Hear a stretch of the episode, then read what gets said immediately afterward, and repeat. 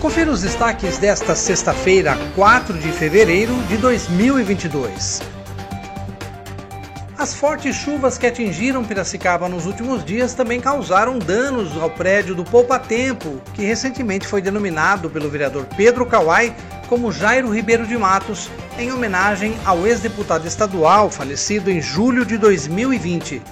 Nesta sexta-feira, em visita ao local, o vereador percorreu as instalações do Poupa Tempo e constatou várias infiltrações no teto dos dois pavimentos, o que provavelmente tenham sido causadas por vazamentos de água e por sujeira no sistema de drenagem das calhas. No subsolo, logo abaixo do banheiro público da Praça José Bonifácio, há vestígios de bolor e no piso superior vários trechos com umidade aparente. Uma parte do teto junto à lateral do prédio caiu recentemente em decorrência das infiltrações. Segundo o vereador, por se tratar de um imóvel municipal, a prefeitura tem a responsabilidade de manter o local em boas condições de uso e de segurança para funcionários e usuários. Ele já encaminhou um pedido de vistoria e de manutenção no local para a prefeitura.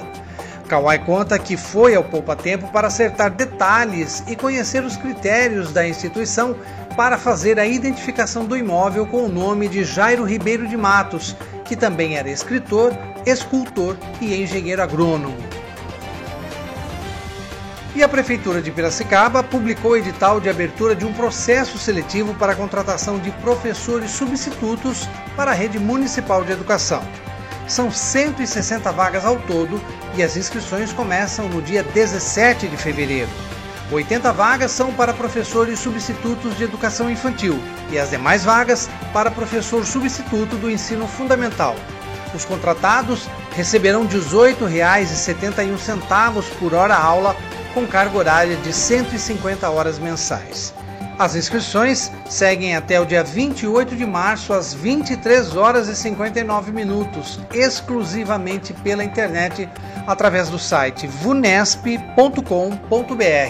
A taxa de inscrição é de 75 reais, mas há possibilidade de isenção. Acompanhe os nossos podcasts pela Rádio Kawai, disponíveis no Facebook, Instagram, YouTube e no Spotify.